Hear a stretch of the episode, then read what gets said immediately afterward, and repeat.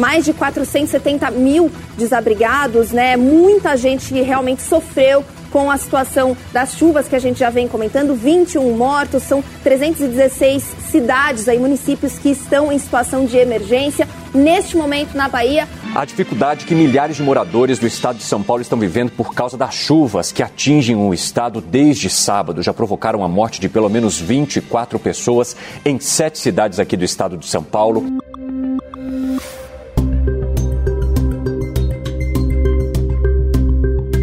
Essas notícias ilustram apenas um pouco do panorama do Brasil no último mês, o primeiro de 2022.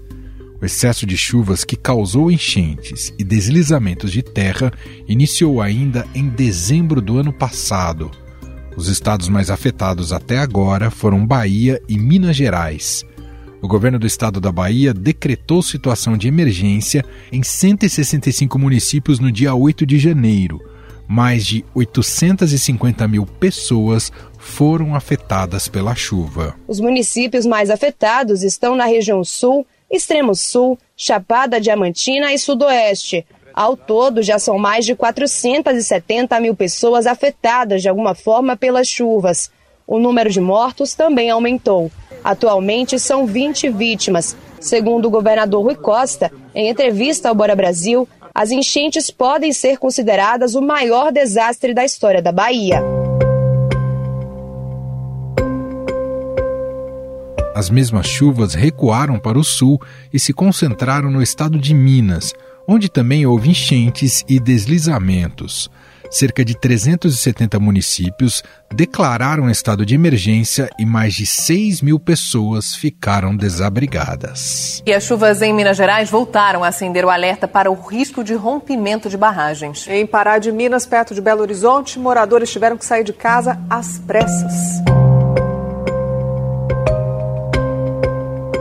Durante o ocorrido, o presidente Jair Bolsonaro foi criticado porque estava de férias em Santa Catarina. Mesmo com os registros de mortes e o agravamento da situação, o presidente continuou viajando com direito a passeios de moto aquática e pescarias. Além disso, o governo federal negou ajuda humanitária oferecida pela Argentina às vítimas das chuvas na Bahia. A Argentina é governada por Alberto Fernandes, aliado do ex-presidente Lula. Em sua justificativa, Bolsonaro afirmou que as Forças Armadas brasileiras já faziam o serviço oferecido.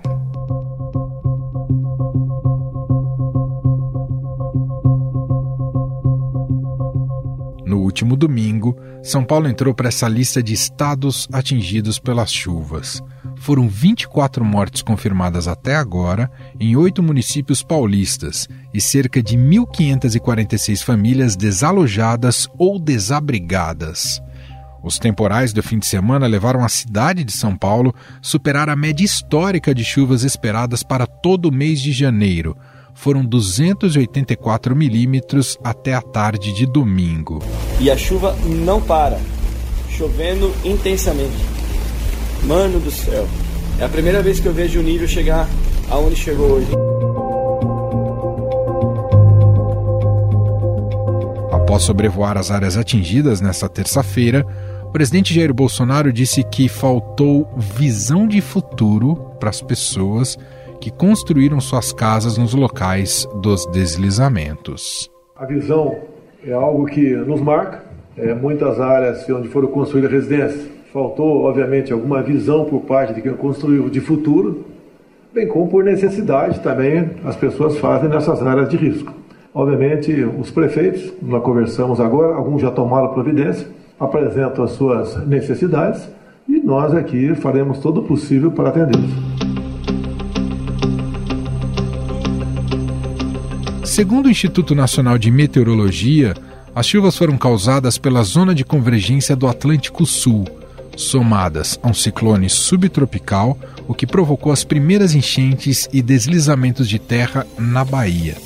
Especialistas em meteorologia apontam que a alta intensidade de chuvas pode também estar associada ao Laninha, à depressão subtropical e ao aquecimento global. Quem nos explica mais sobre este fenômeno aqui ao podcast é Josélia Pegorim, meteorologista da Clima Tempo o verão 21-22 ele é sob a influência do fenômeno Laninha. O Laninha que é, na verdade, o resfriamento das águas lá no Oceano Pacífico Equatorial, lá na costa do Peru, ele dá uma espécie assim de uma intensificada, uma facilitada na, na formação dessa zona de convergência do Atlântico Sul aqui em cima do Brasil.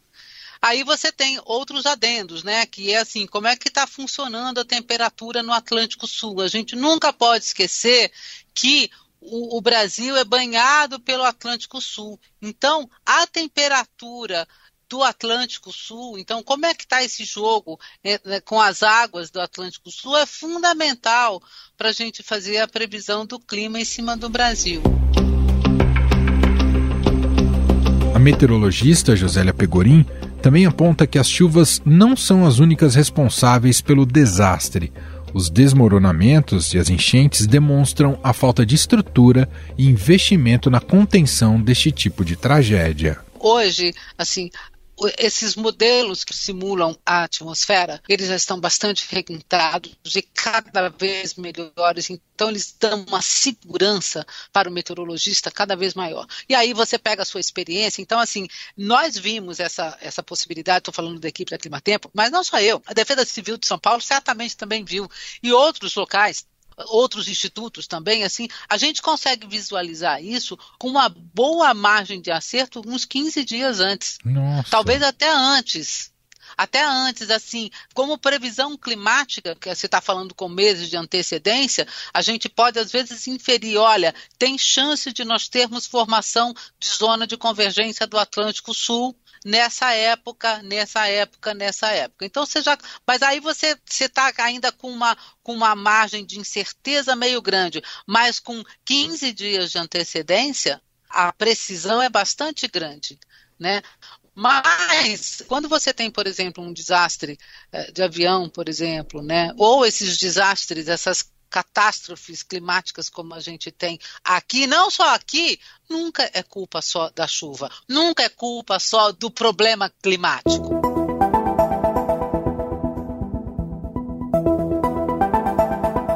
Por 11 anos seguidos, o governo de São Paulo não utilizou a verba que deveria ser destinada ao combate de enchentes, aprovada pela Assembleia Legislativa do Estado, a Alesp. O Estado conta com programa próprio sobre o assunto, o Infraestrutura Hídrica, Combate a Enchentes e Saneamento. Ele reconhece a gravidade das consequências em decorrência das enchentes, como afogamentos, contaminação hídrica, transmissão de doenças e transtornos no funcionamento das atividades nos locais atingidos. Ainda no domingo, o governador de São Paulo, João Dória, sobrevoou áreas atingidas e anunciou a liberação de 15 milhões de reais para as prefeituras dos 10 municípios mais afetados. As chuvas atingiram fortemente 10 cidades aqui do interior do estado de São Paulo, com mais intensidade e com desalojados e, em alguns casos, infelizmente, com vítimas. Essas 10 cidades foram as que mais sofreram por consequência das intensas chuvas que se abateram nessa madrugada e nessa manhã aqui no estado de São Paulo. Total de 15 milhões de reais foram destinados pelo governo de São Paulo em caráter emergencial para essas cidades. Entretanto, a gestão do governador Dória gastou menos da metade do orçamento previsto para obras de infraestrutura anti-enchente em todo o estado de São Paulo em 2021. Apenas 45% do disponibilizado pelos deputados estaduais. E no ano anterior, o gasto foi menor ainda, apenas 18%. E para falar sobre o planejamento urbano e a importância de investimentos para a contenção de catástrofes como essa que São Paulo está vivendo, nós vamos conversar com o arquiteto e urbanista Kazuo Nakano. Ele é professor do Instituto das Cidades da Universidade Federal de São Paulo.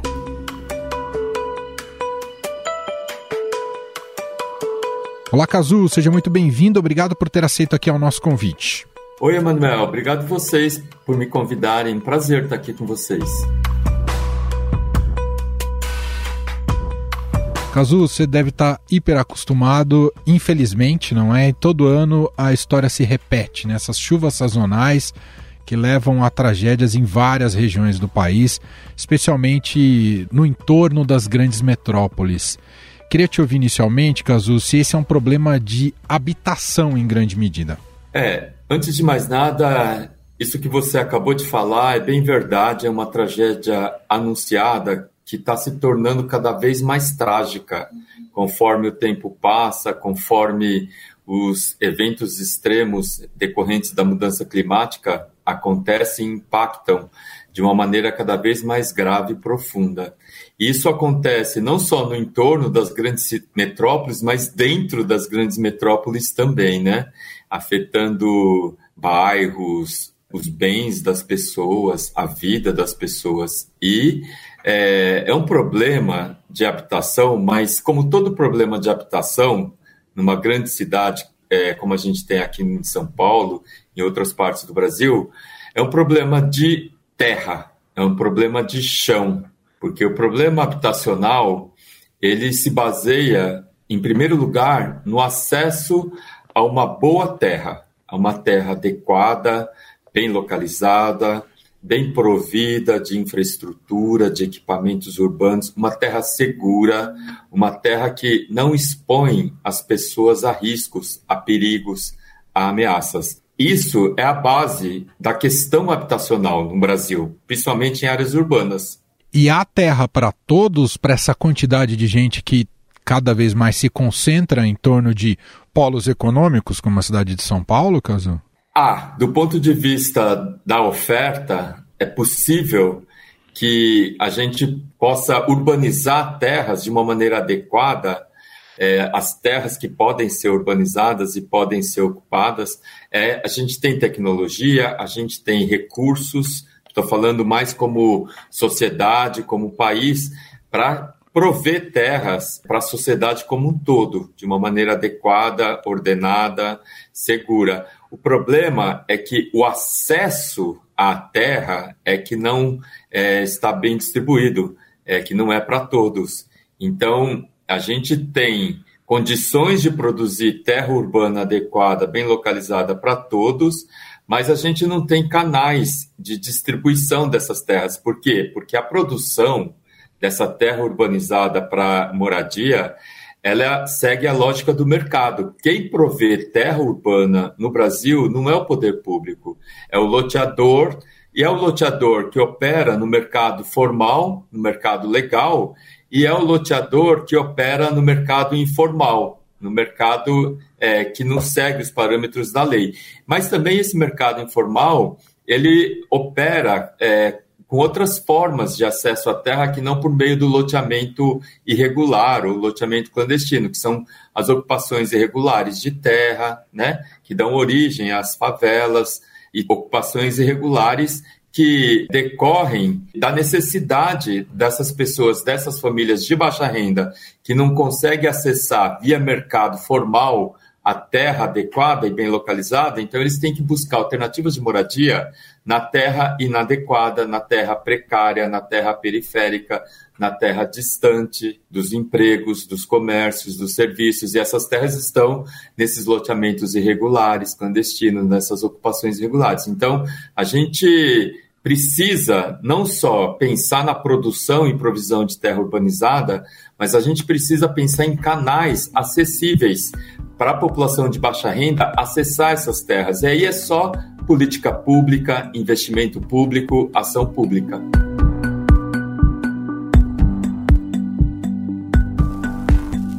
Do ponto de vista da, da segurança, você que é um especialista, Cazu, quando você olha para uma região como a gente tem visto agora nas imagens, uma região como a de, de Franco da Rocha, ainda há muitas casas em risco e um gestor responsável teria que tirar todo mundo de lá, Cazu?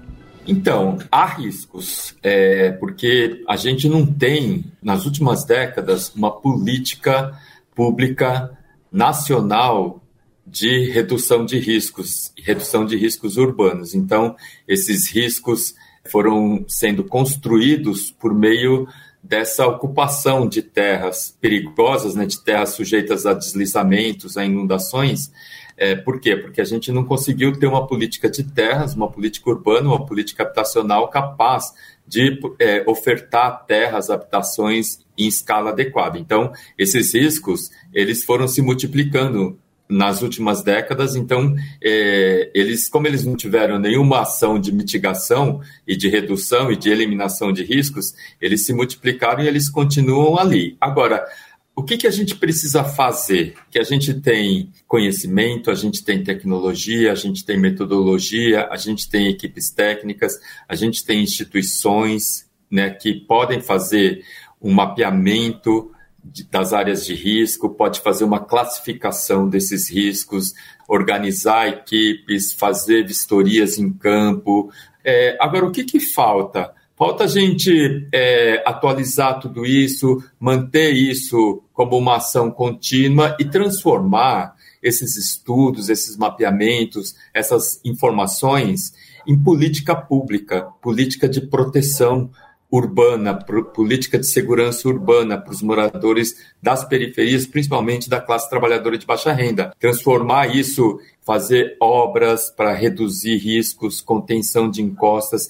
E não é toda área de risco que, para você resolver, você precisa retirar os moradores, porque ah. tem muitas áreas de risco que você consegue resolver com essas obras de drenagem, né, é, escadarias hidráulicas, canaletas é, contenção de encostas com muros de arrismo, arrimo ou vegetação, né? É, você consegue eliminar o risco e é, criar proteção e segurança para as pessoas continuarem morando lá. Esse ponto é muito importante que você ressalta, Cazu, porque o que me assusta é justamente isso. Com antecedência, se avisou, se noticiou, se informou que viria um volume de chuvas gigantesco aqui na região de São Paulo, nesse, do estado de São Paulo, nesse último fim de semana.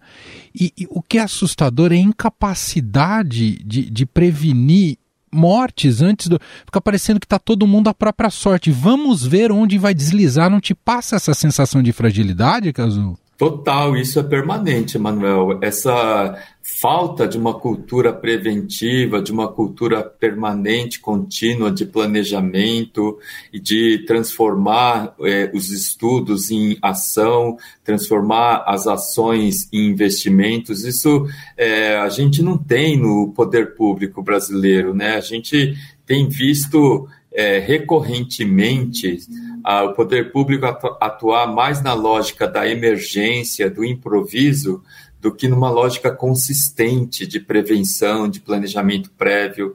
A gente vê isso em várias áreas, em vários setores, né? E os setores que tinha isso, né, na, construiu isso nos últimos 30 anos a duras penas, está desmontando. A gente vê isso no, na saúde, a gente vê isso na educação. E a pandemia foi um grande exemplo de que a gente não teve capacidade coletiva, pública, social, de construir uma grande estratégia prévia de planejamento, de prevenção para enfrentar isso, né? Essas tragédias anunciadas recorrentes de inundação, deslizamento de morro, deslizamento de rocha e tudo mais, isso é, acontece repetidamente justamente porque a gente não aprende com os, as ocorrências que a gente sofre, sabe? Uhum. É, acontecem as tragédias e a gente não aprende, não extrai aprendizagens pre preventivas. A gente fica sempre operando na lógica do atendimento a emergências e no improviso. Então, chegou a hora, não dá para a gente escamotear mais isso, sabe, uhum. Emanuel? Então, ou a gente resolve crescer né, como sociedade, como país e lidar com os reais problemas é, coletivos, ou a gente vai ficar chorando, aprendendo e desaprendendo a cada tragédia que a gente enfrentar.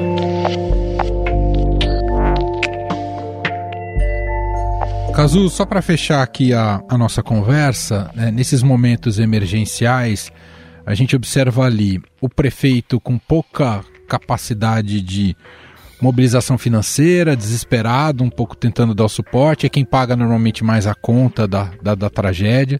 Aí você vê um governador sobrevoando por helicóptero, tá tentando fazer bona persona, né? Tentando ali passar uma imagem de estou preocupado com as vítimas. E, e no caso atual, um governo federal completamente ausente. Eu citei esses três casos, é, essas figuras, né, essas imagens, só para te perguntar, do ponto de vista da gestão pública, nesse problema específico né, da, da moradia em locais irregulares, não há outra saída que não passe por uma articulação que envolva os três níveis de gestão pública. É isso, não é, Cazu? Perfeito, Emanuel. Principalmente na, em áreas metropolitanas, que congrega né, vários municípios numa cidade completamente conurbada, né? quer dizer, com as manchas urbanas já coladas umas nas outras, com um funcionamento cotidiano ali muito intenso, intermunicipal. Então, num contexto metropolitano, é muito mais necessário fazer essa articulação entre União, governos estaduais e municípios. É claro que nos, nas cidades médias, né, em outras regiões com cidades menores, também é importante fazer essa articulação. Agora, aqui na região metropolitana de São Paulo, ao mesmo tempo em que a gente vê todos esses problemas que a gente está discutindo aqui, o que, que aconteceu? A empresa metropolitana de planejamento foi extinta aqui no, no, na região metropolitana de São Paulo, que era um órgão do governo do estado que era responsável para fazer os estudos, os mapeamentos e construir os planos metropolitanos, né? E o governo estadual, que era quem deveria apoiar, fortalecer os municípios e articular os municípios uns com os outros para enfrentar esse problema que é de escala regional, ele não faz isso também, porque a gente perdeu há décadas a lógica de uma política, de um planejamento, de um governo regional, principalmente metropolitano. Não existe uma instância de governança metropolitana que faça gestão desses problemas estruturais que afetam é, vários municípios né, e milhões de pessoas. Isso não só em São Paulo, mas no Brasil inteiro, porque essa instância metropolitana ela foi que meio que abandonada. Essa, as discussões que a gente vinha fazendo há uns 10 anos atrás para construir isso foi simplesmente abandonado. O Estatuto da Metrópole está esquecido, o Estatuto da Cidade não, não foi fortalecido durante esse tempo todo. Essa Política Nacional de Desenvolvimento Urbano era a política que deveria integrar a Política Nacional de Habitação, de Mobilidade Urbana, de Saneamento Ambiental, de Ordenamento Territorial, que iria organizar o território, reduzir áreas de risco, sabe? Essa integração que deve acontecer nesses elementos estruturais e estruturantes do espaço urbano, isso foi completamente desmontado com a extinção do Ministério das Cidades. Infelizmente. Bom, ouvimos aqui o arquiteto e urbanista Kazuo Nakano, ele é professor do Instituto das Cidades da Universidade Federal de São Paulo, gentilmente aqui atendendo a nossa reportagem. Muito obrigado pela entrevista, Kazuo. Obrigado, Emanuel, foi um prazer conversar com vocês. Estadão Notícias. Este foi o Estadão Notícias de hoje, 2 de fevereiro de 2022. A apresentação foi minha, Emanuel Bonfim. Na produção, edição e roteiro, Jefferson Perleberg, Júlia Corá e Gabriela Forte. A montagem é de Moacir Biasi. Escreva para a gente no e-mail podcast@estadão.com. Um abraço para você e até mais.